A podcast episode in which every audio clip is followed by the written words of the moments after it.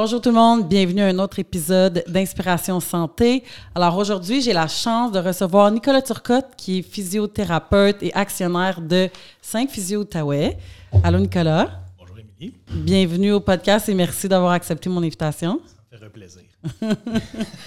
Donc, euh, aujourd'hui, on a aussi Stéphane euh, qui, je pense que vous avez entendu parler à travers le podcast, qui nous prête ce super euh, petit bureau pour faire les podcasts et qui a son podcast aussi, qui est Podcast sur Moon. Alors, euh, le passionné de la course. Steph, merci d'avoir accepté de te joindre à nous. Ben, fait plaisir. Merci de l'invitation. Salut, Nick. Salut. Salut, Steph. Donc, euh, aujourd'hui, on va parler de la course à pied. Puis, je pense que c'est quelque chose qui est quand même accessible, que beaucoup de gens qui font. J'aime en parler. On approche, ben, on est dans la nouvelle année 2023. Si les gens veulent commencer un sport, on n'a pas besoin de grand-chose. C'est très minimaliste. Ce qui apporte à, euh, exemple, si je veux commencer le golf, j'ai besoin des cours souvent, ou je veux dire, ah, j'ai besoin peut-être d'avoir un, peu de technique. Les gens qui font la course, ça prend pas vraiment. Ben oui, on pourrait prendre des cours, tu sais, Steph, tu es un coach, mais souvent, je pense que les gens prennent leur espadrille, n'importe quel, vont dehors, puis euh, commencent à courir. Fait qu'aujourd'hui, euh, Nicolas, je, veux qu'on parle des blessures, de est-ce qu'il y a une façon de, se protéger aussi des, facteurs de protection aux blessures de la course à pied? On a un intense avec nous, lui dit que non, mais c'est correct. On, on, a comme les deux, mais on a une passion commune qui est la course. Fait que je trouvais ça le fun d'inviter euh, Steph avec nous pour qu'il puisse parler de euh, les ultras. lui, il est plus dans les ultras. Moi, je suis vraiment plus dans les plus courtes distances. Euh, les gens qui commencent là, commençons avec ça. Là, ben, avant, on va, j'ai, une, question à te demander. T'es physio? Tout à fait. Comment, pourquoi et comment tu as choisi de, de faire ce métier-là? Ça va être un peu drôle comme réponse. Euh, j'ai jamais vraiment choisi de faire ça. J'avais fait mes sciences santé en me faisant dire par mes parents fais tes sciences santé, ça te garde toutes tes portes ouvertes. Euh, puis quand j'ai fini le cégep, j'avais aucune maudite idée de ce que je voulais faire dans la vie. J'avais appliqué dans différentes choses, j'ai été pris là-dedans. Puis me voici, me voilà 18 ans plus tard, très heureux de, faire ce que je fais dans la vie, très accompli. Fait que j'avais déjà fait du sport de haut niveau dans le passé. Fait que j'avais eu à faire. Tu sais, je savais c'était quoi la physio à cause de. Je me suis pété la gueule en ski alpin. Je faisais de la course de vitesse en ski. Puis, fait que j'avais eu accès à des, services à ce moment-là. Fait que je savais c'était quoi, mais j'ai jamais été. Ça n'a pas été une vocation que j'ai développée, que j'avais six ans, que je voulais faire ça. Je savais que je n'allais pas travailler dans un bureau. Puis, euh, je me suis lancé là-dedans. Puis, je regrette absolument rien euh, maintenant. 18 ans plus tard que je pratique là. Donc, actionnaire de Physio Outaouais, conférencier, prof à l'université. Oui. Tu as euh, traité les tendinopathies, tu as fait des formations là-dessus aussi avec les coureurs. Oui. Est-ce que c'est quelque chose, les blessures qui te qui te passionne ou c'est quelque chose que tu aimes beaucoup travailler? J'aime beaucoup, beaucoup travailler avec la, une population qui est active. Euh, puis quand je dis active, je trouve ça aussi challengeant. Traiter le dos d'un plombier qui a mal au dos depuis 20 ans, que je le vois cinq fois puis qui est correct. Euh, mais c'est de garder les gens dans leur routine, peu importe comment fou que ça peut être. Fait que c'est de prendre, OK, qu'est-ce que la personne, c'est quoi les besoins physiques de cette personne-là? Où est-ce qu'elle est? Puis comment je vais m'organiser pour la rendre là? que ce soit un coureur récréatif, que ce soit un débile de course, que ce soit une, débile de CrossFit ou quelqu'un qui est un weekend warrior qui va faire du stock juste la fin de semaine. Pour moi, ma job, c'est de changer du tissu, comprendre qu'est-ce qui se passe, puis selon les habitudes de cette personne-là, modifier faire un plan à la pièce pour cette personne-là. Fait que j'ai pas. J'aime ça traiter une population dynamique, des gens qui ont des objectifs à atteindre. C'est vraiment ça que je trouve cool, puis peu importe le niveau, je te dirais. Peu importe le niveau. Tu sais, la course, je sais pas, Steph, lui, a commencé comme pendant la pandémie là, au début. Puis je trouve que c'est quelque chose qui est assez fashion en ce moment, comme pas une mode, mais il y a beaucoup, c'est beaucoup médiatisé et tout ça. Fait que toi, quand tu as commencé, est-ce que tu as pris des cours? Est-ce que tu as eu un coach début ou tu as pris n'importe quel espadrille, tu es sorti puis tu as commencé avec 10 kilos? Euh, ben, au début, j'ai commencé avec une paire de souliers que j'avais. J'avais du linge euh, quand, tu dis c'est drôle que la course est accessible puis ça coûte pas cher, au début, ouais, mais quand tu commences à t'équiper, c'est vraiment cher. Puis, euh, mais c'est ça, au début, j'ai juste pris le, stock que j'avais. Puis, j'ai joué au soccer quand j'étais, quand j'étais jeune pendant longtemps, au niveau. Fait que, pas de la course, on en faisait euh, quand on se faisait punir, mettons, mm-hmm. autour du terrain. Mais c'était pas, euh, c'était pas dans le but d'être un coureur, c'était dans le but de performer sur le terrain. Puis quand, le, quand les gyms ont fermé, ben, je me suis dit, moi, il faut que je bouge. Là, je suis quand même euh, très actif. Fait que, il y a so much que je pouvais faire dans mon salon. Puis je sais pas si tu te rappelles à l'époque d'acheter une dumbbell. C'était impossible. fait que j'étais comme, OK, il faut que je fasse quelque chose. Fait que je me suis mis à la course. Puis euh, je courais peut-être des 5-6 kilos au début. Mais j'avais mal au début. là. C'était pas euh, Où t'avais mal? partout. J'avais mal aux pieds, j'avais mal aux chevilles. Euh, j'ai eu des gros problèmes avec euh, ma bandelette. Tu dois en traiter souvent, Annick, des bandelettes Tout à fait. avec des, des coureurs. Tout à fait. qui- on avait déjà parlé, puis même, tu tu t'entraînais au gym avant, il faisait des 5-6, puis malgré ça, il y avait mal partout. Fait que ce qu'il faut, c'est c'est vraiment les transitions de volume. On a déjà parlé dans un contexte hors podcast, moi puis beaucoup, mais c'est vraiment les, les- les- la- la- le corps n'aime pas le, le changement de volume rapide, peu importe qu'est-ce que c'est, à la hausse ou à la baisse. Fait que c'est un petit peu, je veux pas appeler ça une erreur parce que tu tripes ça à la course puis ça a bien été, mais c'est un petit peu pour ça que tu t'es mis à avoir mal partout parce que c'est l'impact répétitif. Fait qu'on part, on fait des cours statiques d'impact répétitif, d'impact répétitif, puis là, ben, le monde se met à avoir mal un petit peu tout partout, puis là, ils nous appellent. Là, Ouais. du ménage dans les programmes. Mais là, t'as t'as commencé avec 5-6 pour éventuellement te rendre à un demi, un marathon, comme dans une période d'un an, là, je pense, Ah, même pas, ça a pris 4-5 mois peut-être. à faire un marathon. Ouais. Que- Mais c'est ça, tu as dit, bon, j'étais un intense, c'est sûr. tu. Ouais. Mais juste pour revenir à, à ton point, puis, tu sais, je pense, euh, j'a- j'avais entendu ça. Tu sais, si, mettons que tu as, une faiblesse à, au genou ou à la cheville ou peu importe, ou tu as une blessure ou tu as quelque chose qui n'est pas aligné, puis ta technique de course n'est pas bonne, tu, tu le sais pas si tu cours une fois de temps en temps que ta technique n'est pas bonne, mais à répétitif, tu sais, mettons un 10 km, c'est à peu près 10 000 pas. Si tu fais 10 000 pas, avec une mauvaise technique ou avec une blessure que tu sens pas dans ton quotidien, mais là, elle va sortir là, cette, cette blessure. Fait que je pense que c'est normal au début que tu sais, on- tout le monde sait marcher, tout le monde sait courir, mais il y a une technique pour bien courir que j'avais je travaille encore sur, sur ma foulée.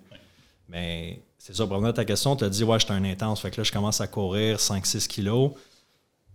Là, après ça, mon premier 10, tu sais, au début, ben, au début, je l'ai encore, là, ce feeling-là, le runner's high, quand, quand tu arrives à une certaine distance ou ça fait un temps temps que tu cours, ben, ça libère des endorphines, fait que là, je disais, ça, c'est le fun. Puis c'est la, la courbe d'amélioration, d'apprentissage au début, comme dans n'importe quoi, a tellement été vite, fait que j'améliorais ma vitesse, j'améliorais mon, euh, le, nombre de kilomètres que je pouvais faire. Je me suis dit, ben, pourquoi pas un demi-marathon, c'est un objectif qui est réaliste. Puis là, je m'entraînais, je m'entraînais, puis je disais, je, pourrais le faire en fin de semaine. Je me sens comme si je peux le faire, tu sais. Fait que là, je l'ai fait pas dans une, une compétition ou rien. Puis là, je me suis dit, ben, après ça, c'est quoi? C'est le marathon complet. Puis après ça, tu tapes sur YouTube euh, courir marathon. Là, tu vois, ben, tu commences à entendre parler des ultramarathons. Puis là, c'est quoi ça, ces courses-là de 160 km? Là, ça n'a pas rapport, mais là, ça commence à avoir rapport parce que là, je suis rendu là-dedans. fait que, tu sais, c'est comme. Mais c'est de le faire d'une façon intelligente sans se blesser. Fait que, tu sais, je pense que j'ai un volume. Tu sais, c'est drôle parce que quelqu'un qui court pas peut me regarder et faire Mon Dieu, t'es, t'es malade, tu cours de même. Mais un coureur qui regarde mon entraînement, il fait Ben non, tu sais, je cours un 5, 60 kilos par semaine. Ben, t'es dans le milieu. C'est ça. Fait que je veux te dire, à un moment donné, quand tu es dans un milieu de coureurs euh, extrêmes puis euh, qui font des longues distances, pour toi, c'est normal. Pour quelqu'un de qui en fait pas, non. Puis, différemment à la musculation, tu sais, Steph aussi fait euh, musculation en complément avec la course. Je trouve que l'addiction, elle, vient moins vite qu'avec la course. Fait qu'on vient addicter au. Tu sais, j'ai fait deux demi l'été passé avec Steph. Puis, c'est le sentiment après la course. Ça, je l'ai pas en faisant la musculation. Fait qu'on dirait que tu, tu recherches ça. Sauf que pour moi, contrairement à Stéphane qui a fait des longues distances, moi, été très blessée. Tu le sais parce que c'est toi qui me traites. Euh, c'est pour ça que je veux qu'on en, parle. Je suis dans la trentaine et plus. Peut-être que c'est des blessures que j'aurais pas eues à 20 ans. Euh, J'aimerais que tu me parles, c'est quoi les, blessures les plus communes à la course que tu vois, homme-femme? Je te dirais, là, nous autres, on a un pattern assez euh, classique quand la neige à fond. Tout le monde, tout le monde, les gens qui sont restés actifs à l'hiver, la majorité des gens qui font de la course à l'été vont se pitcher dans ski de fond euh, à l'hiver, le ski de fond qui n'a pas d'impact. Parce que au mois d'avril, quand les, euh, les rues commencent à être claires, il y a un pattern spécifique, c'est du monde qui s'entraîne fort, qui ont du cardio dans le tapis, mais tu n'as pas d'impact avec le ski de fond. Fait que première neige, fait beau dehors, le monde sort leur running, on se tape un 10 ou un demi, leur première sortie de course. Puis après ça, ben c'est périostites qui vont, les, les deux tibias viennent en feu pour euh, 3, 4, 5, 6 semaines. Périostite, euh, périostite parce que le corps n'a pas pris d'impact. Puis syndrome de la bandelette iliotibiale, euh, puis fasci- fascite plantaire. C'est vraiment les trois affaires qu'on va voir le plus euh, chez les coureurs. Puis a vraiment le pattern, c'est avril quand la neige à fond, puis que les gens sortent leur- les gens en forme sortent leur running. Les gens qui ont été couch potato tout l'hiver, ils vont pas nécessairement se faire ça parce qu'ils sont pas en forme. Ils sont pas en forme, puis il va falloir qu'ils wind up graduellement. Mais notre plus grosse période qu'on traite des coureurs, c'est là. Puis trois semaines avant le Ottawa Race Weekend, puis trois semaines avant le, le Army Run, parce que le monde, ils n'ont pas fait leur programme, Ouais, c'est puis ils se mettent à faire du volume comme des Eh ouais. quatre semaines avant la course. Fait que c'est vraiment là, tu sais, puis c'est tout. sais, moi, je regarde ça de l'extérieur, là, ça fait 18 ans que je fais ça, puis c'est tout le temps les mêmes patterns. C'est augmentation de volume trop rapide, le corps n'est pas fait pour prendre cet impact-là. Puis comment je l'explique à mes patients, c'est que, OK, moi, j'ai des belles petites mains douces parce que je suis un physio, là. Un gars de construction, là, il y a un pouce de corne là-dessus. Fait que si moi, je vais aider un chum à faire une toiture une fin de semaine, ben le dimanche soir, j'ai deux mains sang ben, notre corps fait de la corne en dedans. C'est ça de l'adaptation tissulaire à du stress. Fait que je te dirais, c'est vraiment le changement de volume. C'est les trois, les trois, euh, les trois types de blessures qu'on va voir le plus. Le plus souvent, il y a du monde qui va avoir mal au dos, il y a différentes choses au niveau du bassin qui peuvent arriver, mais les trois, c'est vraiment périostite, fascite plantaire, syndrome de la, de la bandelette. Souvent, ces choses-là sont entretenues par des choses mécaniques qui vont pas bien. Fait que tu règles le mécanique, puis là, le tissu se calme après ça. OK, mais quelqu'un qui, qui fait de la course là, assidue, chronique, là, comme sans prendre de pause, est-ce que c'est des blessures qui sont différentes quand on parle d'usure? Oui, oui. Euh, les gens qui n'arrêtent pas, dans n'importe quel type d'entraînement, il faut qu'on ait de la périodisation. Fait que s'entraîner à vomir à terre à toutes les fois qu'on s'entraîne, à un moment donné, il va arriver quelque chose. Fait que dans une, dans une planification d'entraînement annuelle, c'est certain qu'il faut qu'il y ait de la périodisation. Euh, les gens qui vont pas avoir de périodisation, qui vont s'entraîner all out sans période de repos, ben un, c'est pas super bon pour les performances. Puis au niveau blessure, c'est là qu'on va avoir vraiment le typique blessure d'overuse. Chez ces gens-là, un peu comme comme toi qui vont faire des choses en fou, c'est là que les bursites vont sortir. Les bursites trochanteriques vont sortir. C'est vraiment une bourse, c'est un, tissu entre nos tendons pour pas qu'il frotte sur l'os. Fait avec la répétition, c'est vraiment avoir des bursites qui vont sortir. Fait que bursite de la patte de doigt au niveau du genou, euh, bursite léopectinée au niveau de la hanche, bursite trochantérique au niveau de la hanche. C'est vraiment des, des, Ce que j'ai en ce moment. oui, des, des- des syndromes d'overuse qu'on va beaucoup, beaucoup voir. Puis encore là, c'est oui, c'est de gérer le volume, mais souvent, souvent, souvent, il y a une composante mécanique articulaire qui fait pas sa job pour que cette bursite-là soit là, parce que tu as des gens qui vont s'entraîner comme des démons toute leur vie puis qui vont jamais rien Bon, avoir. parlons-en. Si on regarde le, le volume à Steph versus mon volume, cet été, il se préparait pour. C'était 100, un 100. Aricana, c'était quoi 120? 125. Bon. Fait que, tu sais, il y a eu quand même du volume. Je trouve qu'il le fait quand même intelligemment, tu sais, c'est- c'est bien. Il se blesse pas. C'est sûr que moi, je regarde ça, je suis comme. Je dirais que j'en reviens pas. Tu es encore dans le gym, j'imagine? Je suis dans le gym deux à trois fois semaine. C'est ça l'importance aussi pour les coureurs. là. Oui, Ouais. c'est important, mais tu sais, bon, déchirure du labrum, moi, la différence avec Steph, c'est que j'ai un gros j'avais un gros volume d'entraînement en salle. On parle de 90 minutes par jour euh, que j'ai rené à 6-7 fois semaine avec des squats deep, avec des charges. Tu sais, ce que Steph qui est plus dans le renforcement puis tout ça. Là. Euh, rajoute ça avec la course. Là, j'ai déchirure du labrum bursite aussi. Qu'est-ce- Est-ce qu'il y, a il y a des gens qui sont vraiment plus à risque? Euh, le stress, tu sais, je, je regarde, je dors bien. Mes stressors sont, j'en ai, je suis entrepreneur, mais quand même bien gérés. Qu'est-ce qui fait qu'il y en a qui courent? Comme lui, il peut se péter ça un dimanche, Ah, j'ai fait 50 km, puis je le vois au gym après, je me dis, Colin, comme. OK. Ce que, je vais te répondre là, c'est pas basé sur de la littérature, mais vraiment mes observations. Puis il y a du monde qui se blesse pas. Il y a du monde, demande-moi pas pourquoi, demande-moi pas de te l'expliquer. Tu vas avoir la personne, un athlète à gauche euh, qui a des habitudes de vie incroyables au niveau du sommeil et de l'alimentation. Puis tu vas avoir l'autre côté quelqu'un d'autre qui va avoir un peu un programme d'entraînement tout croche, puis qui le fait, puis qui se blesse pas. Fait que, y a-t-il une différence physiologique à un moment donné? Je le sais pas. Je pourrais pas répondre à ça, mais il y a des choses qu'on peut pas expliquer. Il y a des gens qui se blessent jamais. Puis il y a des gens qui sont super disciplinés, qui font tout ce qu'ils ont à faire, puis maudits, sont tout le temps pétés. Là. Ils sont tout le temps pétés. Là. Fait que c'est, c'est dur à répondre. Il y a des facteurs de risque. Le sommeil est un, le sommeil est un très gros facteur de risque. Plus que ça avance, plus que la littérature sur le- l'importance du sommeil, sa récupération puis sa prévention de blessures et sur les performances. là. Tu on avait parlé vite fait là, des fous comme LeBron James que ça dort à l'année 12-14 heures par jour puis c'est juste ça qu'ils font de leur vie, mais ils sont jamais brisés. Mais c'est pas réaliste pour Ben, c'est madame tout le monde. là. quand pas personne- payé des millions, c'est tu correct, on- 350 millions, faire des dodos dans l'après-midi, ça fait plus de sens. Là. Je l'aime bien, ça routine. Non, mais tu comprends ce que je veux dire? Ouais, non, c'est ça, Non, on s'adresse à, à monsieur, madame, tout le monde, que, puis tu sais, je me considère très dans, dans la moyenne, là, tu sais, même je- si oui, je vais courir des distances, mais c'est, c'est monsieur, madame, tout le monde qui veut, euh, qui veut s'entraîner puis bien le faire. là. Hydratation, sommeil, c'est vraiment super important pour les tissus. Fait que ça, c'est vraiment les points, hein, des points super importants, des points clés pour que les gens se, se blessent pas. Ça, c'est vraiment la base. Là. Toi, qu'est-ce que tu dirais qui t'a comme. Parce que, tu sais, oui, il y a des gens qui vont nous écouter qui, qui commencent dans la course ou qui, qui ont un volume de 30 kilos par semaine, mettons, mais des gens qui veulent en faire plus. Des fois, tu n'en fais pas tout le temps, euh, t'es pas tout le temps à full pin, mais ça serait pas ton secret. Mais pourquoi tu penses que tu t'es pas blessé? Tu as eu des blessures, mais je veux dire, c'est mineur, c'est rien ouais, de. Mais c'était rien de. J'ai eu en, en dessous du pied, je pense que tu as parlé de fasciite plantaire. Je pense que j'ai- j'ai eu ça. Je l'avais. J'ai pas le, le nom parce que je m'étais pas fait traiter. Ça veut dire un, deux, trois semaines. J'ai eu le talon. Premier hiver, j'ai couru. J'avais mal au talon pendant peut-être un mois.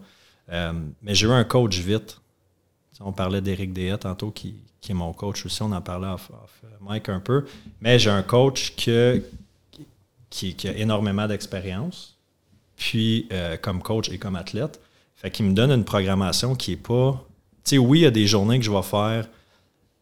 Ça arrive pas de temps, mais un 50 km une nuit, on avait fait ça. Tu étais venu avec moi. OK, oui, un 50 km dans une nuit. Mais, tu sais, ça, c'est une fois ici et là. C'est pas toutes les semaines que c'est comme ça. Puis, comme dans n'importe quoi, tu commences quelque chose. Tu sais, là, on est au mois de janvier. Là, tu dois avoir des nouveaux clients au gym. Là. OK, moi, je commence, je vais m'entraîner cinq fois semaine. Mais si tu t'es jamais entraîné avant, c'est sûr que tu vas te blesser, tu vas te faire mal, tu vas te tanner, tu vas être raqué. Tu sais, la course, c'est la même chose. Puis, tu le dis, au mois d'avril, il commence à faire beau. Moi, c'était comme ça quand la pandémie, c'était. Les gyms ont fermé en mars, j'ai commencé à courir en avril. Il faisait beau, OK, parfait, t'as comme un, un petit regain de. Puis je me faisais mal parce que je partais pour des 6, 7, 8, 10 sans avoir d'un, mes souliers n'étaient pas bons. Fait que ça, ça peut être peut-être une affaire d'investir dans une bonne paire de souliers en commençant. Tu sais, OK, oui, ça peut être un 150$ piastres peut-être, mais ça peut faire une bonne différence. Puis faire attention à son, à son volume. Parce que, tu sais, je m'entraîne jamais que je disais j'aurais pas pu faire un kilomètre de plus. La majorité du temps, là, des fois, oui, il y a des intervalles où est-ce que je vais être dans le tape, dans le red line, quasiment, tu as dit vomir tantôt, quasiment là, mais c'est 10% de mon training peut-être et moins. La majorité de mon training est en zone 1. Fait que ça, ça serait un autre petit truc que j'aimerais. Puis la zone 1, euh, c'est important d'avoir ta vraie zone 1. Zone 1, là, c'est ton rythme cardiaque, dépendamment de ton âge. Là, moi, à mon âge, je suis en bas de 150 battements minute. Euh, puis c'est un rythme que tu es capable de courir pendant longtemps, tu es capable d'avoir une conversation, puis c'est pas essoufflant. Ça, c'est ton vrai zone 1. Ben, au début, je pensais que c'était 5 minutes 15 du kilomètre. Je me suis rendu compte que non, c'est plus dans le 5,50. Puis il y a des journées, c'est 6 minutes. Il y a des journées, je regarde mes stats là, sur Strava, l'application, puis Jean-Colin, c'était pas vite aujourd'hui. Mais aujourd'hui, mon corps, c'est ce qui me permettait de faire pour être bien puis que ça soit pas un, un- Parce que tu veux que ton effort soit pas trop élevé, mais soutenu. Tu sais, C'est ça, là, quand tu cours un marathon, tu n'es pas, euh, t'es pas à la même vitesse que quand tu cours un 5 km. Ben, tu c'est un peu comme quand tu t'entraînes puis t'es pas toujours à l'épuisement, genre, oh, de me rendre jusqu'à la fin. Ben, moi, c'est drôle ce que Steph vient de dire. Les deux demi que j'ai couru avec, j'aurais pas pu courir une minute de plus. Le premier, rendu à la fin, c'était épouvantable. J'avais, tu mal aux genoux. J'ai récupéré vite l'après. J'ai pas eu mal aux genoux, mais j'étais à mon max. Le deuxième qu'on a couru, c'était euh, sur le plat. Le premier en trail, j'ai trouvé plus facile de le faire en trail que sur le plat. Puis je boitais à 15 kilos. Mais tu étais blessé aussi. Tu avais commencé. J'avais commencé déjà euh, Puis il à était avoir- 2 heures du matin. C'est ça. Fait que, tu sais, on dirait qu'avec les réseaux sociaux, puis je suis vraiment en train de changer mon mindset depuis que j'ai la blessure. Ça fait quatre mois. Mentalement, j'avais pas le choix de me retourner. là. Sinon, tu, tu vis comme dans la déprime de plus être toi-même. Puis toujours donne ton max. Va jusqu'au bout, jusqu'à la fin. Dors pas. C'est fait que je suis comme en train de changer un peu les gens que je suis puis sur qui je veux m'inspirer. Parce que c'est comme, va par-dessus le mal. Tu sais, à un moment donné, euh, tu sais, on parle d'intensité. Je pense que chacun, moi, je suis intense, puis je suis capable d'être excessive dans des choses. Quand je me donne, autant dans le travail que dans l'entraînement, je vais jusqu'à la fin. Puis en étant athlète, tu t'écoutes plus. Je suis capable de passer, euh, moi, la douleur, euh, même si j'ai mal, je continue. Moi, j'ai- écouté ce que, ce que, disait, puis ce qui- revient beaucoup à ça, c'est qu'il y a de la structure dans ce qu'il fait là. Il y a beaucoup de structure dans ce qu'il fait. Il y a un changement de volume. L'erreur, l'erreur, là, c'est les cours statiques, tout le temps, tout le temps, tout le temps, tout le temps, tout le temps, d'aller courir son 5 km à la même vitesse, tout le temps, tout le temps, tout le temps, tout le temps, tout le temps. Ce qu'il fait, il est super structuré, son coach est super bon, mais il y a vraiment une structure qui est là pour que ça aille bien, pour que tu sois performant, puis que tu te blesses pas. Tu es super bien encadré. Là.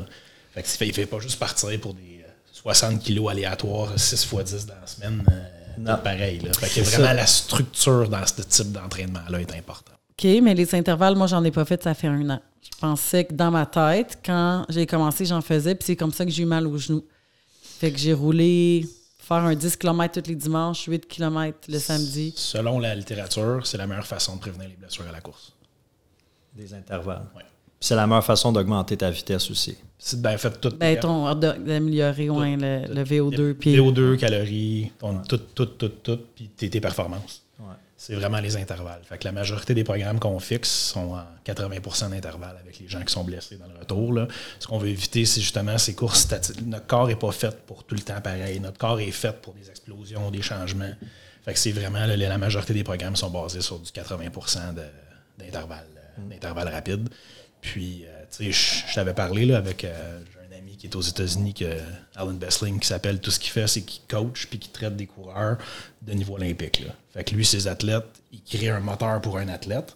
Puis après ça, ben, si tu es capable de courir un 10 en X minutes, ben, le lendemain, théoriquement, tu peux faire un marathon. C'est juste une question de gestion de volume, mm. gestion de glucides puis d'hydratation. Fait que c'est pour être un coureur de ce niveau-là, c'est parce que tu es un athlète hyper, hyper haut niveau. Là. Mm. Fait que c'est, en tout cas, je me suis un peu perdu dans mes pensées. Je suis allé loin avec ça. Là, mais... Est-ce qu'il y a des physios, qu'on parle de, à Physio Outaouais, qui sont spécialisés avec la course, vraiment comme avec des athlètes qui veulent faire marathon, mais qui, sont steady? Là? Oui, on a, on a une formation de. il y a une formation de course à pied qui est donnée par la clinique du coureur, dans le fond, qui est basée à Québec avec Blaise Dubois. Puis les gens qui ont cette formation-là sur notre site web, ils ont, ils ont une icône clinique du coureur à côté de leur nom. Fait si les gens qui ont des blessures de course choisissez-vous quelqu'un qui a une formation de base euh, euh, au niveau de la clinique du coureur. Puis on a Hugo Drouin qui est à la clinique de Taché, qui a vraiment une formation très, très avancée, qui est la formation 2.0 de, de Blaise Dubois sur la gestion des coureurs. Fait que c'est vraiment des. pour les très hauts niveaux, je vous dirais, j'irais vers Hugo. Puis pour les, autres, ben, on a plein de physios qui sont super habitués de gérer ça. Là. Parce qu'ils t'ont un tapis, ils te regardent courir, euh, ils, regardent ta cadence. Puis, euh, On a un programme, on a un programme d'évaluation de la course à pied. Fait que tu es filmé sur un iPad. Fait qu'on regarde la cadence, l'élévation, il y a plein de points techniques. Puis après ça, bon, évidemment, il y a de l'éducation avec un livre. Fait que le, package, tu es là à clinique un bout de temps. C'est pas? Juste une évaluation simpliste d'une heure. Tu es vraiment à clinique euh, un petit peu plus longtemps. Puis ça, il y a plus qu'une visite de compris dans le package d'évaluation de la course parce qu'il faut que tu fasses un retour, travailler tes choses, on refilme, on regarde les livres. Fait qu'il y, a, vraiment une façon de, bien le faire euh, avec le programme d'analyse de, la course qu'on appelle. Tantôt, je disais comme la course, elle a gagné en popularité. Puis d'un autre côté, il y a beaucoup de gens qui vont chialer contre la course comme Oh my God, tu vas tout te péter, c'est tellement dangereux. Ce que moi j'ai aimé, puis pourquoi euh, je t'ai choisi, puis que j'adore la façon que tu me traites. Puis il y a un côté aussi psychologique. Autant quand moi je suis entraîneur, je pense qu'il y a une partie psychologique qu'on fait un peu une relation d'aide. Tu m'as jamais jugé, tu n'as jamais essayé de m'arrêter. Oui, quand on est blessé, on, diminue. Mais tu sais, moi, puis Steph, on en a parlé souvent. Là, un moment donné, à, te faire dire, ben là, tu feras plus ça ou fais plus ça, te sentir jugé dans ton sport, toi, tu veux le faire. Mm. Tu sais, toi, tu n'arrêteras pas demain matin, même si tu as une blessure au genou, ça va être comme comment je peux revenir à la course. Présentement, moi, je carrément coupé de l'affaire que j'aime le plus au monde, des deux choses. c'est extrêmement difficile. Fait que tu n'as pas le choix de dire est-ce que je vais toujours être blessé? Est-ce que c'est ça va être ma, mes prochains dix ans? Puis est-ce que la course est vraiment pas faite pour moi? Après, je me le pose, puis comme, tu m'as vraiment, as vraiment essayé de me dire ben non, tu vas être capable, mais je, vais le faire différemment. Mm-hmm. Fait que, est-ce que la course, c'est vraiment quelque chose qui Parlons, moi, puis après, on parlera plus de Stéphane, c'est quoi les risques plus tard de, faire des ultras parce qu'il y en a, là, je pense beaucoup plus. Là. Puis, euh, est-ce, est que tu penses que c'est vraiment un sport qui est plus prône aux blessures qu'un autre? La littérature, a beaucoup changé là-dessus depuis une dizaine d'années. Euh, quand moi j'ai commencé à graduer en 2004, c'était pas bon pour le dos, c'était pas bon pour les genoux, on faisait de l'arthrose, on se faisait dire des choses comme ça qui sont complètement fausses. C'est le contraire. Ils ont mis des gens avec des hernies discales, des protocoles de course, ils remettent en image trois mois après, puis le disque est guéri. Euh, au niveau de la progression de l'arthrose, ou surtout au genou, c'était une vieille rhétorique qui avait été dit très très longtemps dans le passé. C'est complètement de la bullshit. Là. Il n'y a pas aucune littérature avec le fait de faire de la course puis, de développer de l'arthrose au genou. C'est pas. Il n'y a pas de littérature qui indique que les gens se maganent à faire de la course présentement. En tout cas, comme moi j'ai lu puis que, je, peux, vous rapporter. C'est le contraire. Il y a tellement d'effets bénéfiques pour la santé que c'est le contraire. Puis quand more is not better, là. Tu sais, c'est quand. C'est quoi le, le gap, mettons, euh, de volume que tu Je reviens avec le mot structure. Je- ça dépend t'es où, ça dépend où est-ce que tu veux aller. Puis C'est de trouver un bon chemin pour où est-ce que tu veux aller. C'est une question de structure et de périodisation. Fait que c'est vraiment de voir t'es où, c'est quoi ton objectif, c'est quoi le temps réaliste pour se rendre là. C'est pas tout le monde physiologiquement qui aurait pris du volume comme lui a pris. Le fait qu'il était au gym, ça te donne une densité que quelqu'un d'autre n'aurait pas eu. Puis ça te donne un, un niveau de conditionnement que quelqu'un d'autre n'aurait pas nécessairement eu. là. Tu sais, son histoire, là, pas nécessairement à reproduire, à moins que le monde veuille venir le voir. Ouais, c'est ça. Oui, C'est vrai que j'ai fait ça vite. euh, C'est vrai, dans là. la- Mais j'avais pas de coach dans ce temps-là. J'avais lu un, il y a un livre qui s'appelle Courir au bon rythme. Ouais. Euh, c'est là que j'avais Un pris mon. super bon livre. là. Ah Puis, ouais, ils ont ok. deux volumes. euh, le volume 1, volume 2 en tout cas. Puis j'avais dans le volume 1, il y a un programme pour le marathon. Fait que c'est ça que j'avais fait. Mais le programme est super structuré. C'est beaucoup de zone 1. Puis c'est juste que j'avais. Une longue course par semaine. Exact. Sinon, c'est pas plus que- qu'une heure. Euh, mais c'est ça, tu sais, ça faisait quand même des années que j'étais en forme, que je m'entraînais. Oui, en musculation, fait que c'est, c'est pas pareil, mais ça reste que ton corps est habitué quand même de prendre un, un stress, un entraînement. Quand tu es capable de. Tu sais, juste quelqu'un qui fait du squat, là, ton, tout, ton, tissu- tout, tout, tout, tout, tout tes tissus dans tout ton corps s'habitue à prendre du loading. Fait que Les gens, tu sais, c'est le meilleur exercice pour prévenir les blessures à la course, c'est de squatter avec pesant sur tes épaules? Parce que tous tes tissus s'habituent à ça. Fait qu'après ça, quand tu n'as pas ça, ses épaules, tes tissus sont modelés, sont habitués à prendre cette, cette- cette résistance-là. Fait que euh, c'est beaucoup quelque chose maintenant qu'on va vers les coureurs, c'est des exercices loadés, là. du squat pesant. Qu'on faisait pas du tout avant parce qu'on disait que c'est des athlètes d'endurance, ils n'ont pas besoin de faire ça. mais je suis pas sûre, par exemple. en trail, là. Ouais. Mais je fais plus vraiment. Tu j'aime ça, la muscu. Je vais encore faire des, tu du bench, un petit peu de deadlift. Squat, j'en fais plus parce que, ben moi, dans ma tête, je me dis, je veux pas euh, surtaxer mes, mes jambes non plus. Tu sais, des lunges, j'en fais plus. Je vais faire des exercices de jambes, mais plus euh, tu au niveau de mes adducteurs, abducteurs, euh, fessiers, hamstring un peu.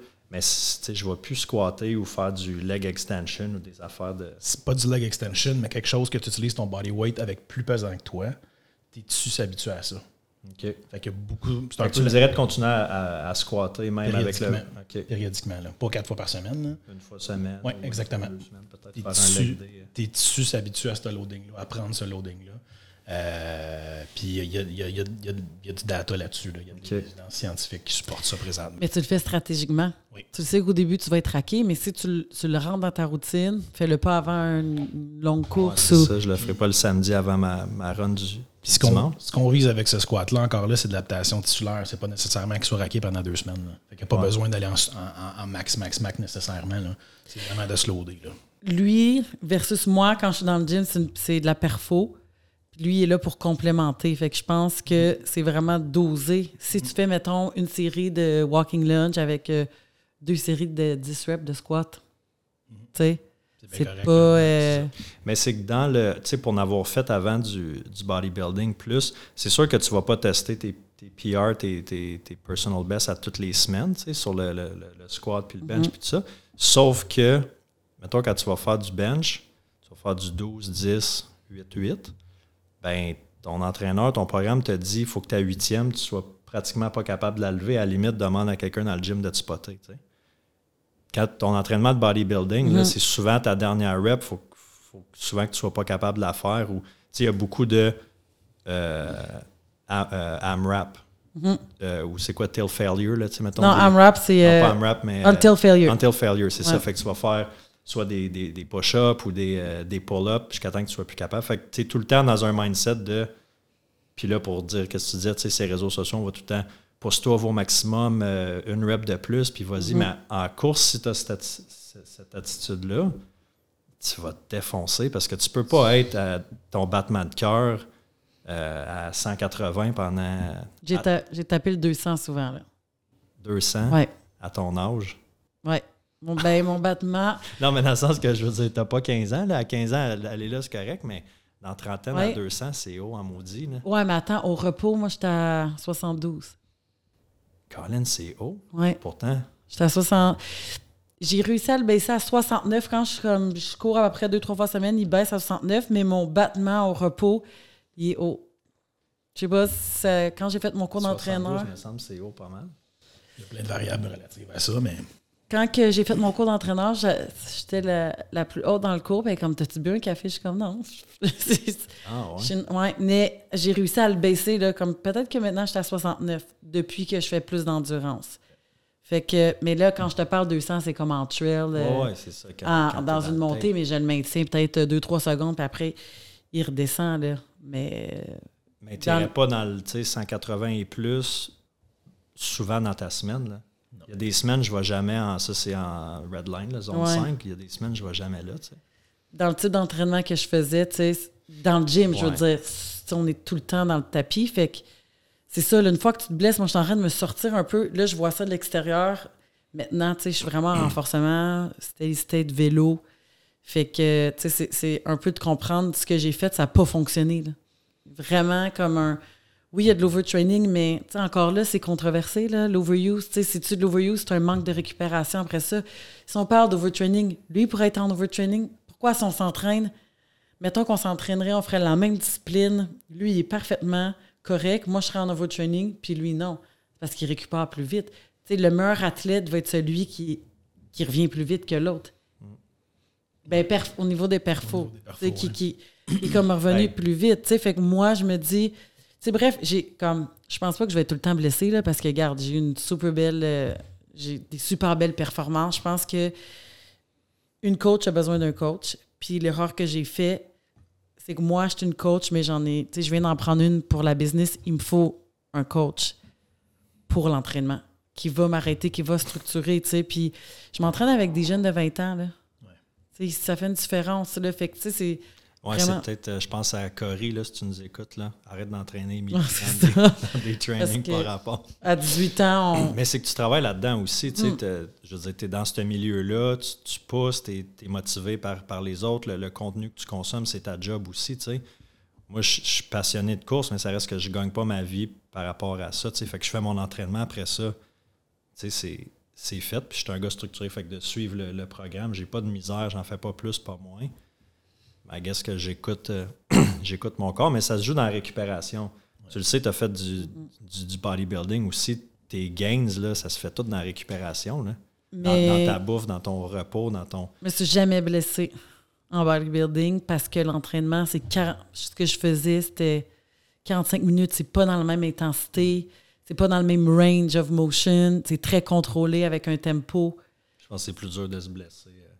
Comme À moins d'une bad luck, tu sais, tu mets une, grosse charge, tu fais un mouvement, mais c'est ça, je veux dire, je faisais pas vraiment de bench ou des gros squats là, tu sais. Fait que mais bref, en tout cas, fait que je, je pense que c'est à voir là, on retient de la structure.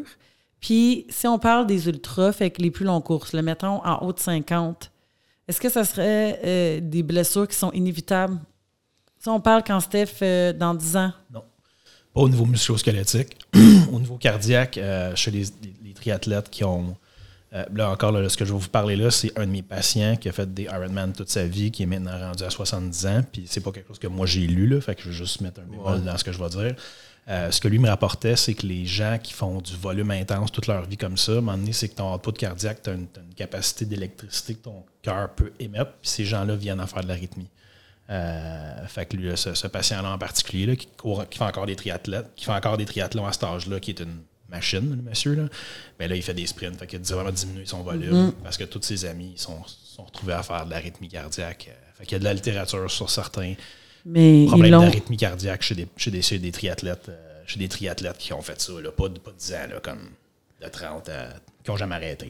Qui qui a sorti ça récemment, là, lui qui fait ce que sa fondation qui court, là? je veux juste spécifier, j'ai pas lu là-dessus, je rapporte ce qui m'a été dit Non, par un patient ça. qui est à mes yeux très crédible. correct. Ah non, c'est ça. Non, Disclaimer. Non, mais tu comprends ce que je veux Ah dire? Oui, c'est pas Mais, mais c'est sûr que, tu sais, que ça soit courir des ultras, que ça soit de faire des compétitions de bodybuilding ou n'importe quel sport qui font de la, de la snowboard, n'importe quoi que tu vas un petit peu à l'extrême, c'est sûr que c'est pas bon pour ta santé puis ton corps. Tu sais, je le sais, moi, qu'aller courir une course de, de 60-80 km, peu importe, c'est pas nécessairement bon pour, pour mon corps. C'est pas optimal, tu sais. Optimal, ça va être quoi, un 45 minutes de course, tu sais, 3-4 fois semaine. Optimal, optimal. À un moment donné, c'est tu as une passion, qu'est-ce que tu aimes? On a une vie à vivre. Puis je le sais que ça se peut qu'à 50, 60, 70 ans, j'ai un problème de genou. Est-ce que ça va m'empêcher de courir? Non, je vais, je vais adapter rendu là, mais tu sais, je veux dire, je, pourrais traverser la rue, me faire frapper, puis briser une jambe. Mais c'est ça, c'est ça. Si on pense de cette façon-là, c'est différent. Mais c'est sûr que quand tu fais un. Quelqu'un s'inscrit pour un sang, puis il vomit, puis. Euh, sais, il est super malade. Non, il y a un risque en faisant ces. C'est quand même extrême, là, quand on parle de comme 100 km à 160 pour la santé. C'est dangereux quand tu n'écoutes pas ton corps aussi. Tu sais, quand j'ai fait le, marathon d'Ottawa. La gestion des électrolytes aussi. parce que l'hyperatrémie, euh, il y a du monde qui meurt en s'hydratant trop dans ces courses-là. Là. Oui, ouais, parce qu'ils n'écoutent pas les signaux que leur corps envoie. Tu sais, si tu es déshydraté, tu as un coup de chaleur. J'ai eu un, je m'en ai dit, le marathon d'Ottawa. Contraire est, contraire est dangereux. L'hypothermie? L'hyperatrémie, c'est que tu bois trop d'eau. Puis là, pendant, pendant, une course à long, long terme, nous autres, d'un cours de physio sportive, parce que c'est nous autres qui est sur le bord des terrains, ça va ressembler à un coup de chaleur. Mais le monde, ils perdent leur pouls, là. Fait que c'est un débalancement d'électrolytes. Quand tu fais juste boire de l'eau pendant ta course, tu hydrates trop. Comment tu peux savoir? Parce que moi, j'ai eu euh, un coup de chaleur. Tu sais, j'ai pas perdu connaissance, mais j'ai vraiment pas trippé. J'ai un peu pogné la chienne depuis ce temps-là. Fait que les journées qui fait vraiment chaud, je, sais, je me suis jamais rendu comme je pense que j'ai trop bu d'eau puis je me sens pas bien. Mais y a-tu des signes que si je pars pour un 3-4 heures en over, que, je bois trop, que des signaux que mon corps va m'envoyer, que je vais pouvoir faire. OK, là. Ben, tu vas pas te sentir bien, la première des choses. Là. Puis ton, ton Est-ce que tu dis que ça ressemble à, une déshydratation, à un coup de chaleur? C'est une question de pression systolique puis ton, euh, ton pouls. Là. Fait que c'est pas quelque chose nécessairement que tu peux tester tout seul. Là. Mais c'est quoi les j'ai rarement entendu ça. Je sais c'est quoi, on l'a appris dans nos cours, mais ça doit être quand même rare. On en parle tout le temps parce que ça arrive les courses. Mais la surhydratation, ça doit être plus de la déshydratation qu'on voit, j'imagine, parce que le monde, ils boivent la déshydratation, tu perds connaissance, on te met une serviette d'en face, tu, on donne un peu d'eau, tu reviens. L'hyperatrémie, c'est pas ça, là. C'est dangereux. Fait que, tu me parlais des dangers, là, ça, c'en est un. L'hyperatrémie, c'est un danger. Ouais. tu vas perdre connaissance, mais tu te réveilleras pas euh, ouais. nécessairement tout de suite. C'est des codes d'hôpital vite. Là. Il faut, faut qu'ils remettent des électrolytes dans le système. Mais si, si tu as trop bu, tu n'en as pas. Euh, si justement, tu as trop d'eau, tu as juste trop pris d'eau, quand tu, mhm. tu sors ton sel, là, tu fais juste pas remplacer ton sel. Tu bois de l'eau, tu bois de l'eau, tu bois de l'eau, tu bois de l'eau, trop d'eau, trop d'eau, trop d'eau. C'est ça, mais tu n'as pas, pas tes, t'as pas ah, tes Ta balance d'électrolytes, elle vient pas bonne. OK, mais si tu bois de l'eau avec des électrolytes, justement? OK, c'est ça. C'est ça l'affaire. OK. Et comme en bodybuilding, là, ceux qui euh, se surhydratent avant un show, il y en a puis là, en plus, il y en a qui prennent des. Puis après ça, ils ne boivent pas pendant deux jours là, pour être sec-sec. Ben, c'est juste qu'ils prennent, commencent à 12 litres, puis en plus des suppléments pour, euh, pour se de la drogue pour se déshydrater. Là. Fait que ça, ça, c'est un peu le même principe. Mais euh, en tout cas, c'est intéressant de voir parce que, bon, tu sais, Steph, lui, c'est plus en haut de 50, 60, 110, mais que ça veut. C'est pas nécessairement synonyme de blessure parce que je pense qu'on a un jugement par rapport à ça de comme il se magane. Euh, le corps, tu sais, les gens, c'est, le jugement vient facile. Là. Moi, j'ai plein d'athlètes de triathlon qui sont dans soixantaine puis qui sont drettes comme des de fer. C'est le contraire. Là. C'est du monde qui sont super en santé, c'est du monde qui ont des capacités vasculaires, c'est du monde que toutes leurs articulations vont bien versus un couch potato. Là. Fait que moi, j'ai bien des exemples dans, mes, dans ma clientèle que des gens super bien, qui n'ont pas nécessairement de blessures, qui s'occupent d'eux autres. Ils sont structure, structure, ben, structure, je reviens à ça. Il y a beaucoup de, gens qui sont euh, qui ont des troubles mentaux là, qui, se mettent là-dedans, soit anorexie, puis euh, beaucoup de coureurs ou des coureurs. Fait que je pense que le fait d'être sous-alimenté en carence, tu sais, ça. C'est un sport, veux, veux pas que tu vois qu'il y a beaucoup de troubles alimentaires. Là. Mm-hmm. Steph, il n'y a pas ce trouble-là, il mange bien de la pizza. ça en a jusqu'à un certain point. Mais beaucoup de, beaucoup de, de, de, toxicomanes, anciens alcooliques, qui ont des problèmes de. Euh, Dépendance? Ouais, je vais dire agoraphobie, pas agoraphobie, mais boulimie ou ah anorexie. Ah oui, c'est ça. Tu sais, oui, parce que c'est un sport qui te permet de, pousser, de pousser tes limites, mais il y en a, tu sais, toi, tu disais tantôt, M, que la douleur, tu, vas la sentir, mais tu vas, tu vas pousser, mm-hmm. pousser. Tu sais, je pense jusqu'à un certain point, ça peut être bon, mais à un donné, c'est que ça peut être, ça peut être trop, là, tu sais. Puis souvent, le monde dans les, dans les courses qui vont se rendre à vraiment être malade, c'est. Parce que, tu sais, la ligne est mince entre je me dépasse puis j'écoute pas ce que mon corps me dit parce que je veux finir ma course. Puis après ça, ça devient dangereux, tu sais. Parce que si tu as un, je sais pas, moi, tu as un orteil de cassé, tu es capable de finir ta course. Tu vas pas te rendre à l'hôpital, mais tu vas pas mourir. Il n'y aura pas rien. Tu vas avoir l'orteil cassé, ça va faire mal, ça va être plus long à récupérer, mais au moins tu vas finir ta course. Tandis que si tu fais, si es déshydraté, ou tu commences à avoir d'autres. euh, c'est quoi, là, la, Ra- Rabio, là, le gars? Là, Rabdo. qui- Rabdo, le gars à Leadville là, qui a fait ça. le- Oui, le- la tu sais? Fait que- Maladie du CrossFit. Oui, ouais, c'est vrai, on en a toute une. là. c'est quoi ça exactement? C'était. C'est tes reins, sont, il y a tellement de. plus rien, là. Ben, c'est parce qu'il y a tellement, à cause de l'échec musculaire, là, je pense qu'il y a tellement de toxines que les reins sont plus capables là, de. Fait que là, tu sais, t'as une rétention d'eau. euh, Mais tes reins ne fonctionnent comme- plus. fait que. Dysfonction rénale. là. Fait que là, c'est comme hôpital. Puis... Ouais, c'est ça. Ben, Ben certains, cas, là, il y a bien du monde qui, faut, qui prennent juste trois jours à rester relax à la maison. Ouais. Il y a certains cas d'hôpital, oui. Quand on a fait le 24 heures, une coupe de monde qui l'ont eu, là. La rhabdo, là, puis. Mais Corée, elle Pas avait quelque pas- chose de même? Mais pas se rendre à l'hôpital. C'est comme enflé de partout, là, comme c'est ça. Ouais, Puis là, ça. tu, tu te reposes puis tu restes chez vous, là. Mais Ben, ça, c'est dans une compétition. C'est une ça. fois par année, deux, trois fois par année, peut-être. Puis Ouais. il faut quand même connaître, c'est ça, sa limite, puis son corps. Puis son corps aussi, tu sais, une journée, tu peux avoir une bonne journée en course, puis ça avoir une journée de mal. Tu sais, ma course à Ricanol 125 que tu parles, là, pour ceux qui ont suivi, j'ai bunké au 30e, j'ai arrêté, tu sais, parce que ça se passait pas. Puis, je- tu sais, mal de cœur, puis en tout cas, j'étais déshydraté, puis tout ça. Puis C'est une très bonne décision que tu as prise, probablement. Là. Que- ah, parce que j'étais plus. Tu sais, je me disais, tu sais, si je continue, ça peut devenir dangereux. Puis j'avais vraiment pas de fun. J'étais vraiment comme. J'ai pas trippé zéro. Ben, j'ai passé une super belle fin de semaine, puis je vais me réinscrire là-bas, c'est sûr. Mais pendant la course, ça se passait pas. Mais c'était une T'en journée de même. Mm-hmm. Mais deux jours après, j'aurais été capable de faire.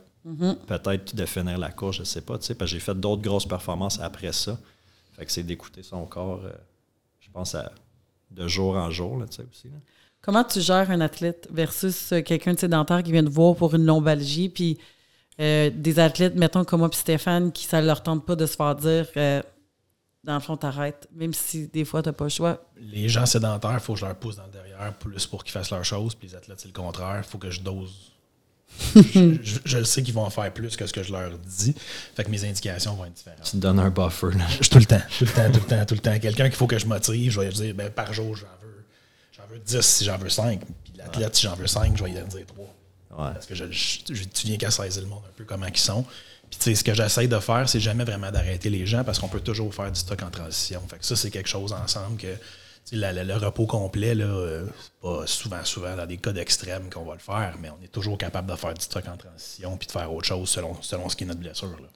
Ah oui, puis tu as le cross-training aussi. Tu sais, Exactement. beaucoup de coureurs vont te parler de ski de fond tantôt. Ouais. Pas d'impact. Je me mets au ski de fond d'ailleurs. là, J'y vais euh, jeudi là, pour euh, mon initiation. Euh, la natation, le vélo. Tu sais, moi, c'est vrai, je fais du vélo l'hiver, pas l'été, mais l'hiver tu sais, sur le, sur le œuf. Fait que de faire du cross-training comme ça aussi, ben, ça, ça change le mouvement. Tu travailles quand même ton, ton cardio, sauf que tu n'es pas dans un, dans un impact. C'est ça, comme je te disais, c'est vraiment si tu fais ça tout l'hiver puis que tu cours pas du tout, fais attention quand tu vas. mais je cours en hiver aussi ça. 4-5 fois semaine, mais Bon, mais toi, tu vivras pas Ouais, ça. L'erreur que les gens vont faire, c'est justement, ils vont se faire des. Ça prend des gens qui ont. Le pattern que je sors au mois d'avril, c'est des gens qui ont du cardio dans le tapis. Là. Ils n'ont pas couru, euh, ils, ont, ils ont rangé sous au mois de novembre, décembre. Puis, Ils ont le cardio pour le faire le demi. là. C'est pas ça, le problème. Là. Ils le finissent et sont, sont bien contents de ça. Puis là, paf! ouais, Le feu pogne là-dedans, man. Oh, palais. ouais. Ah non, c'est sûr. Quand euh, j'ai su, tu sais, pour ma blessure avec l'IRM puis tout ça, la déchirure du labron, je me suis mis à écrire sur Instagram euh, hashtag déchirure, labral euh, tear, tear. Mhm, terre. Puis euh, beaucoup de femmes, des coureuses, là, ultra. Quoi d'autre que j'ai vu? Euh, tennis, golf. Fait que tu sais, tout ce qui est rotation, mais beaucoup, beaucoup d'ultra. Puis des filles qui, euh, ça faisait un an, là, ils ont dû arrêter un an. Tu sais, Il y a eu la chirurgie, après ça, le rehab.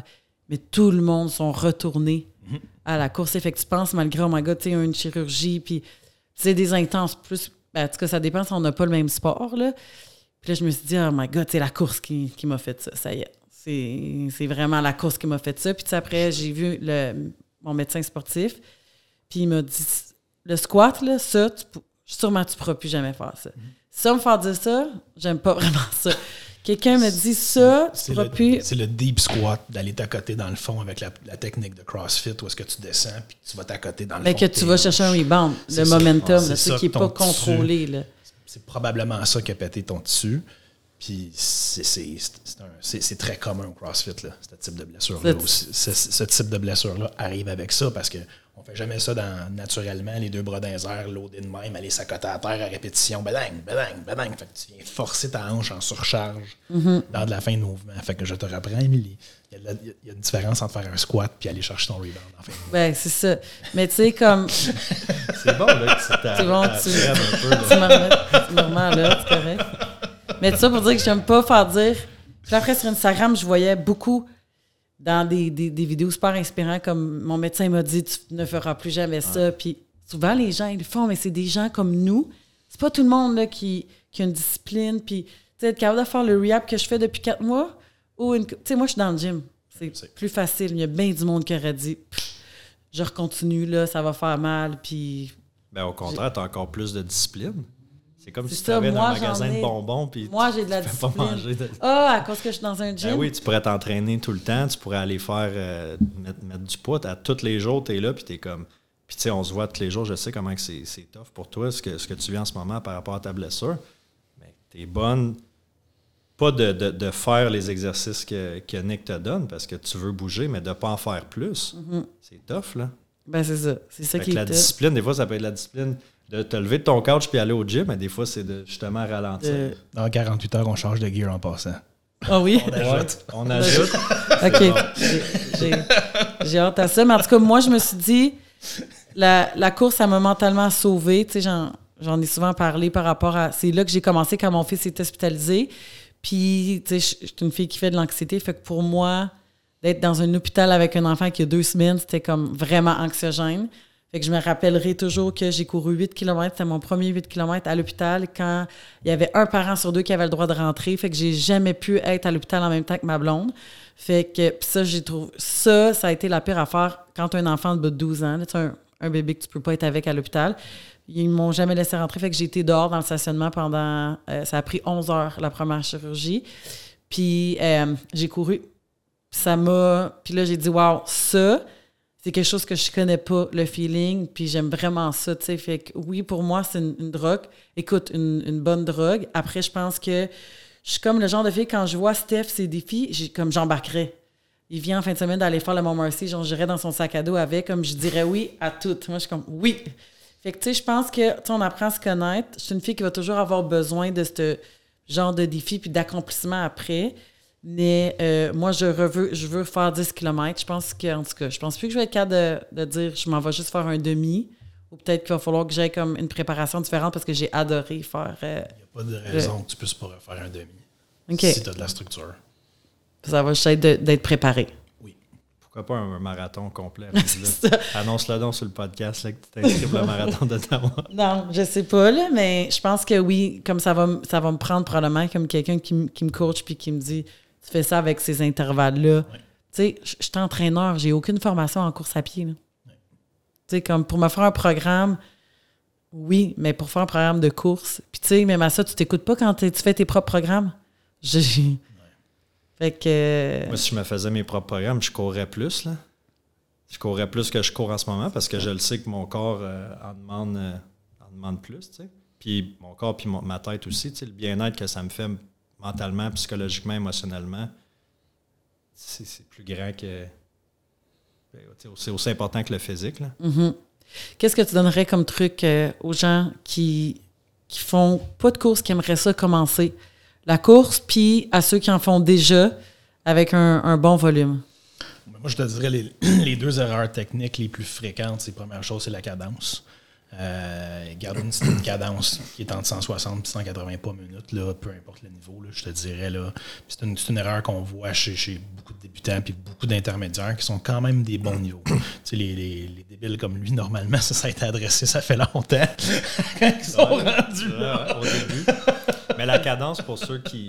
En tout pas, respect. Ouais. Je suis habitué. C'était pas par minute. C'est ça, c'est le pas nombre par de minute. pas, le nombre de pas par minute. Puis, la, je ne sais pas si l'application Strava sur ton cell, elle le calcule. Mais Moi, tout- je ne vais plus dessus. Moi, je- le, le truc que je donne aux patients, moi, j'ai fait, euh, j'ai fait un 10 puis un demi. il y a, euh, écoute, là, première année, mon gars avait deux ans, il y a six ans. Puis pour, il a fallu que je travaille sur ma cadence. Puis moi, je trouvais ça vraiment fatigant de juste checker puis de compter. Fait que je me, c'est comme un petit peu comme ça que je, je le donne à mes patients. Tu googles une chanson qui a 180 BPM, puis tu la mets dans ton playlist une fois de temps en temps. Fait que quand cette chanson-là, joue, là, tu te concentres de suivre de lander, c'est. de lander en même temps que la musique. Ok. Puis tu le fais pas tout le temps parce qu'à un moment donné, ça vient comme une job. Puis pour changer ta, ta- ta cadence, se concentrer sur ses bras parce que tes jambes ils vont suivre. Ouais. C'est beaucoup plus facile. Fait que tu te concentres sur tes bras, ton 180, tes pattes ils suivent avec ça. Fait que c'est beaucoup plus facile de penser à ses bras que de penser à ses pieds, avoir la chanson périodiquement qui apparaît dans ton playlist pendant ton workout, que là, tu peux te concentrer là-dessus parce que sinon, ça devient pas le fun. Fait que faut, faut, Ouais, faut t'es que ça soit pas le fun. checker, moi, je, je l'ai fait comme ça au début, là, puis c'est pas le fun. là. Fait que, même avec tes intervalles, euh, une minute, OK, là, quand ça fait minute, euh, fait que d'avoir quelque chose d'automatisé, ça rend ça beaucoup plus facile. Puis l'autre erreur qu'on voit beaucoup, c'est d'élévation. Avec les gens, à place de dépenser de l'énergie avancée, ils dépensent de l'énergie à monter dans les airs. Mais là, ça fait encore là, ça fait beaucoup plus de stress titulaire quand les gens y atterrissent. Fait que, les deux grosses erreurs, c'est l'élévation. Fait qu'on demande aux gens de faire des petits exercices, mais imagine que tu as un plafond en haut de ta tête. Comme ça, tu dépenses ton énergie à avancer et non pas sauver. Fait que tu es beaucoup plus efficace. Puis au niveau préventif, mais c'est pas comme si tu faisais un gros saut à toutes les fois. Fait que la cadence et l'élévation, je te dirais, chez les débutants intermédiaires, c'est pas mal les deux, les deux conseils que je pourrais donner euh, aux gens. Puis, pour les débutants, est-ce qu'il y aurait un programme de course accessible euh, Ben, avec la clinique du Sur coureur? le site de la clinique du coureur, il y a, le- il y a mon premier 5 km qui est là. Euh, fait que c'est un programme qui est structuré sur. euh, en fait, c'est mon premier 30 minutes, je pense qu'il s'appelle maintenant. Là. Euh, c'est un programme qui, qui est structuré pour. qui n'est pas un programme de performance, qui est un programme pour pas te blesser. Fait que ça te prend de rien à courir 30 minutes en 8 semaines. Fait que. OK. Puis, les gens qui font déjà de la course, tu en as un peu parlé, fait que ça serait le- gérer le volume. Exactement. Il y a des programmes par la clinique du coureur là, pour des 10, pour des demi aussi. Fait que euh, sont très, très différents de- de- que de- d'en courir au bon rythme. là. Le, le livre, là, sont- il y a beaucoup plus d'intervalles euh, structurés dans ces programmes-là. Euh, mais c'est potato, potato, il n'y a pas un bon programme pour quelqu'un non plus. Là. Ça dépend de combien de fois semaine tu veux courir, ça dépend de l'intensité que tu veux faire, ça dépend de la performance que tu veux faire. Tu veux juste aller courir et regarder les oiseaux ou tu veux vraiment timer tes affaires. Fait que, il y a une très grande variabilité là-dedans. là. OK. Parce que ouais, c'est ça, il y a beaucoup de monde, ils vont courir, ils n'auront pas la, la montre, ils vont pas calculer Ouais. nécessairement leur rythme cardiaque, leur temps par kilomètre, ils vont juste aller faire un. Ils calculent même pas en kilomètres ou en temps, ils vont calculer en ah, je vais me rendre à telle place, je vais revenir, puis ils font ça trois. Puis c'est, correct. Mais si tu veux aller un petit peu plus dans, dans la performance, mais il y a un- c'est là que ça commence à coûter cher après parce qu'il y a des outils. C'est encore là, c'est de la structure que tu te donnes. Mais de payer un coach pour le prix que ça coûte, c'est, un no-brainer, c'est un must là, quand, que, quand que tu veux. Mais honnêtement, on dirait qu'on en entend. Ici en Outaouais, là, t'en entends pas. Tu sais, il y a Eric DL, là, mais t'entends, t'en connais-tu d'autres? Pas bien, bien. Qui font juste de la course, pas bien, bien. Ben, c'est ça. C'est sûr que je- on n'est pas dans des clubs de course non plus. Ouais. là. Moi, je ne connais pas trop. euh, En fait, ouais, il y, y a- y y un club de course à Elmer qui est très actif. Écoute, j'ai- Elmer Run Crew. Ouais, il y a, y deux, deux, deux coachs et qui sont des super bons coureurs. là. Écoute, j'ai- j'oublie leur prénom, les deux. C'est des gens que j'ai traités dans le passé, là, mais c'est, ils ont une super bonne structure, c'est des bons coachs. c'est- Puis c'est des clubs de course pour des 25 à 5 à 60 ans. Là, c'est pour monsieur, madame, tout le monde. Puis ils sont- font super bien ça. Là. Fait que je me souviens, mon Dieu, je me sens niaiseux, je me souviens pas de nom. En tout cas, au moins, Elmer Run Crew. Euh, Elmer Run Crew en ARC. Elmer Running Crew. Mais tu sais, ça, ça va être un club de course. T'en as un qui s'appelle euh, MDG. C'est mon groupe de course. OK. Euh, il y en a Miles to Marathon, il y a le Natural Lab Fitness, ça c'est plus en trail. Il y en a un paquet, puis c'est sûr que tu tapes coach Outaouais sur Google de course, tu vas, tu vas en trouver, mais pour le prix que ça coûte, d'avoir, c'est un investissement. Là. En tout cas, moi, je pense qu'on va en parler euh, jeudi, là, parce que je vais, euh, pour mon retour à la course, je pense que ça va être un, un must Ben oui, il faut. d'avoir, d'avoir un, un coach. Donc là, les gens qui voudraient venir te voir, est-ce que tu as des spécialités? Euh, Euh, ben, j'ai un diplôme de plus qui s'appelle du Mechanical Diagnosis Therapy, qui est un cours que j'ai fait après que j'avais. euh, quand j'ai terminé l'université. là. C'est un, c'est un- c'est un titre de- de- de- d'expertise que j'ai. Euh, puis avec ça, j'ai présenté dans deux grosses conférences internationales, euh, une à Miami, justement la conférence internationale de MDT, où est-ce que j'avais présenté le Pre-Conference Workshop, sa gestion des, des coureurs avec Alan Besslink. Puis j'avais présenté quelque chose que j'avais. euh, au au niveau des blessures à la hanche et joueurs de hockey que j'avais comme inventé. J'ai présenté en 2019, ça s'appelle North American Spine Society, sur des interventions sur le terrain, comme une différence de loading chez des athlètes versus monsieur, madame, tout le monde. mais j'aime ça traiter une grande gamme de population. C'est pas juste des athlètes. Oui, j'ai des athlètes dans mon caseload, mais j'aime ça traiter un peu monsieur, madame, tout le monde. Donc, vous êtes situé. Moi, je suis au 499 boulevard La Brosse, au centre au, complexe Branche-Aubrière. Euh, fait que les gens, s'ils veulent un rendez-vous avec moi, c'est super important qu'ils spécifient à réception qu'ils veulent un rendez-vous avec moi parce que sinon, ils vont avoir un rendez-vous avec, avec quelqu'un d'autre. Fait que je prends juste des gens qui demandent pour. Sur référence ou. Ben, je, je veux un rendez-vous avec Nicolas. C'est pas nécessairement sur référence. Fais juste dire que tu veux un rendez-vous avec moi, puis tu vas en avoir un. Les rendez-vous initiaux, j'ai peut-être trois semaines d'attente. Là, c'est pas la fin du monde. Puis euh, après ça, je suis capable de prendre les gens en charge, puis, euh, puis de les aider. Bien, merci d'avoir d'être venu parler des, blessures. Merci, Steph, euh, de t'être joint à la discussion. Moi, je parlerai de course euh, toute la journée. Oui, je sais. Aussi, j'aime bien ça. Puis, euh, tu sais, ce que je dis aux gens, quand tu es blessé, va, vas-y tout de suite. on a tendance à attendre, là, mais je finirais là-dessus. Si tu as mal à quelque part, arrête d'attendre. C'est là que ça peut devenir chronique. tu peux t'en débarrasser tellement plus vite d'avoir certains trucs. On dirait que les gens ils attendent comme en 2023, là, les physios Kiro, peu importe, ils peuvent nous aider. Je pense qu'il faut utiliser les services des assurances. Il y a beaucoup de gens fédéraux qui ont des assurances. Fait. Le truc que je dis aux gens, c'est si en trois semaines, tu n'as pas vu de changement positif, ça va pas dans la bonne direction, là, va montrer ça à quelqu'un. Peu importe. S'il y a un cycle de guérison qui peut être normal, il y a des choses qui vont guérir toutes seules. Si en deux, trois semaines, 14, 21 jours, ça va pas mieux, là, euh, ça va être le temps d'aller montrer ça à quelqu'un. Bon, ben merci. Puis euh, je vais peut-être te recevoir pour un autre sujet. Pas de problème. Ça va me faire plaisir, Émilie. Merci.